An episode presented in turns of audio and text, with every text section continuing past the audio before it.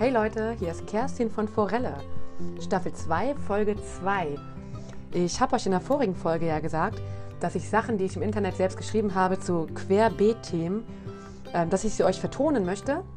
Heute geht es um das Petermännchen. Und zwar heißt, heißt die Folge, wer hat Angst vor dem Petermännchen? Und das bin tatsächlich ich natürlich. Und Furcht und Schrecken beherrschen mich, wenn ich am Strand bin, Ostsee oder Nordsee. Früher in meiner Jugend war das so.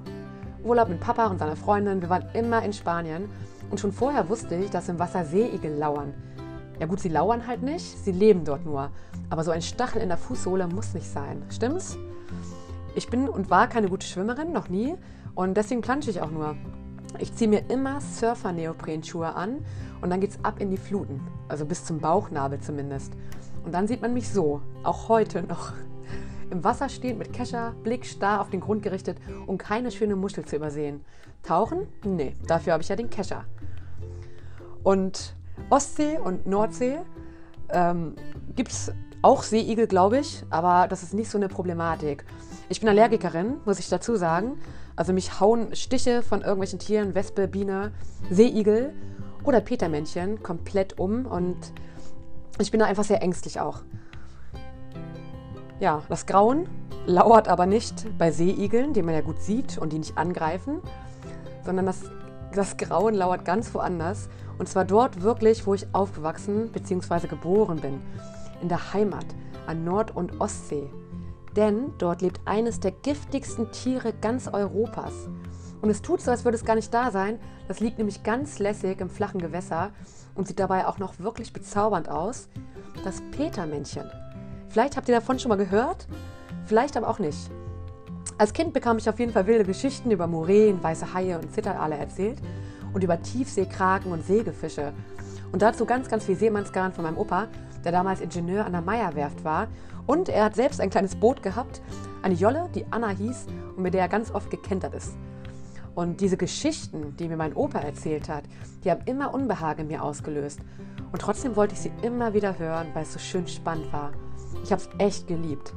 Mein Vater hat auch unzählige spannende Geschichten auf Lager gehabt. Und meine Oma hat meistens gesagt, ach, das sind nur Geschichten, Kind. Wenn ich gefragt habe, ob das stimmt. Aber dann hat sie mit ernstem Satz nur noch dazugefügt, mit ernstem Blick, pass nur aufs Petermännchen auf.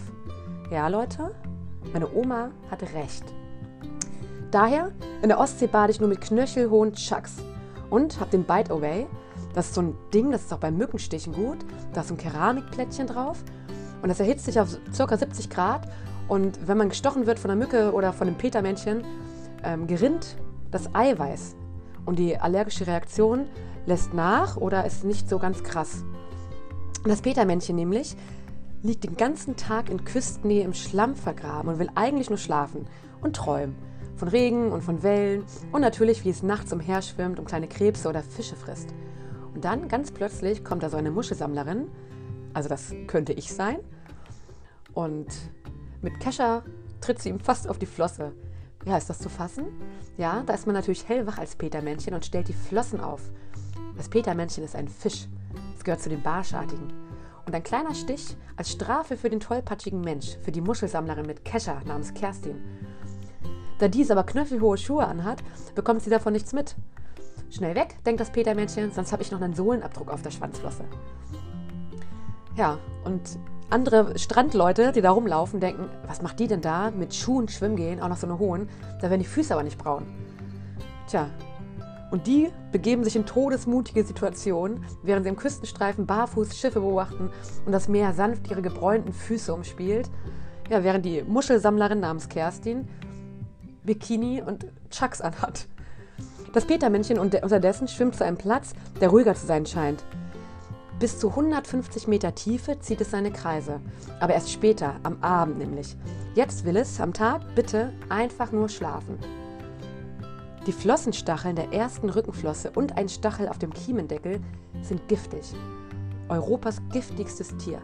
Durch ihre Giftigkeit und die Gewohnheit, sich in Strandnähe in Sand oder Schlamm einzugraben, stellen einige Arten einfach eine Gefahr für Badegäste dar. Die Giftmischung, die durch die Tiere abgegeben wird, enthält unter anderem Serotonin und Proteine, die eine Histaminausschüttung hervorrufen. Also Histamin ist ja dieses klassische Zeug, ähm, was Allergiker gar nicht brauchen können. Wenn man eine Histaminintoleranz hat, sollte man zum Beispiel auch keine Tomaten essen oder keinen Thunfisch essen oder Dosennahrung essen, weil das einfach diesen Histaminspiegel im Blut erhöht. Als Allergiker ist das immer so, so eine Sache. Wenn man viel Sport macht, wird der Histaminspiegel erhöht und dann noch Tomaten isst und dann noch Thunfischbaguette isst und viele Weißmehlprodukte und noch viel Kaffee und Schokolade, kann es sein, dass es fast irgendwann voll ist und dann gibt es die mega allergische Reaktion. Also muss man immer darauf achten, den Histaminspiegel niedrig zu halten. Das Petermännchen macht gleich zack Histaminausschüttung auf ne, höchste Stufe sozusagen und ähm, es kann zu Kreislaufschocks führen.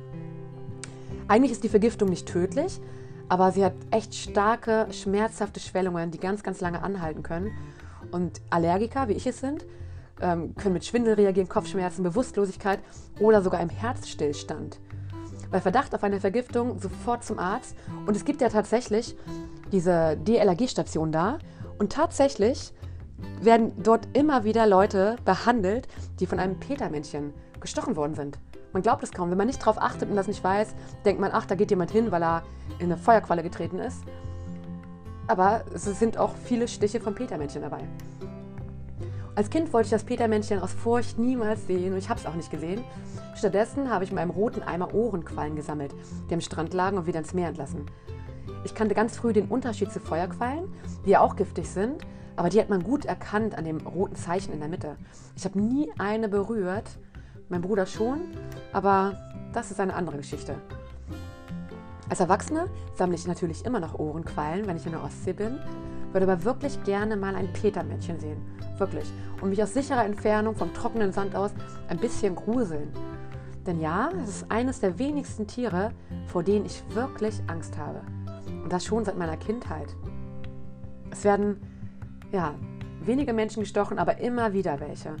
Und am lauten Badestrand lässt es sich ganz schlecht schlafen für ein Petermännchen. Daher müsst ihr keine Angst haben, wenn da hunderte Menschen sind, dass da ein Petermännchen lauert. Das machen sie, also die wollen wirklich ihre Ruhe haben und ziehen sich dann zurück. Ja, außer sie sind vielleicht so erschöpft vom Jagen und von der Nacht, dass sie einfach keine Lust haben, woanders zu schlafen. Entschuldigung. Wenn ihr aber an so ein verträumtes Petermännchen geratet, das die lauten Strandbesucher ausgeblendet hat und ein bisschen verpeilt ist, dann hilft nur nach einem Stich ein Eimer mit heißem Wasser. 70 Grad oder so, also wirklich heiß, kaum auszuhalten. Oder 50 Grad, ich weiß nicht genau. Auf jeden Fall gerinnt dann das Eiweiß und das Gift wird so zerstört. Außerdem sofort zum Arzt. Essig hilft wohl auch. Ein Eimer mit Essig haben die beim DLRG-Stand wohl auch. Oder dieses Bite-Away-Ding. Den habe ich ja eh immer dabei, ihr vielleicht nicht. Aber es ist wirklich eine, eine gute Sache, so ein, so ein Teil zu haben. Mückenstiche sind, da, wenn man das benutzt, diesen Bite Away, dieses Keramikplättchen mit 70 Grad auf diesen Mückenstich drauf macht, wirklich nach ein, zwei Stunden ist der Stich, als wenn er nie gewesen wäre. Und der Juckreiz setzt halt auch nicht ein, weil das Eiweiß geronnen ist und sich vom Körper abgebaut wird. Dazu noch eine witzige Sache. In Frankreich sind Petermännchen eine Delikatesse. Das Fleisch ist wohl ein bisschen trocken, aber sie sollen sehr schmackhaft sein. Die Flossenstacheln müssen vor dem Verkauf entfernt werden, denn nach dem Tod können diese immer noch aktiv sein. Stellt euch den Koch vor, der gerade das Petermännchen da irgendwie verarbeiten möchte zu einem leckeren Gericht und zack, wird er gestochen. In der Küche, muss nicht sein.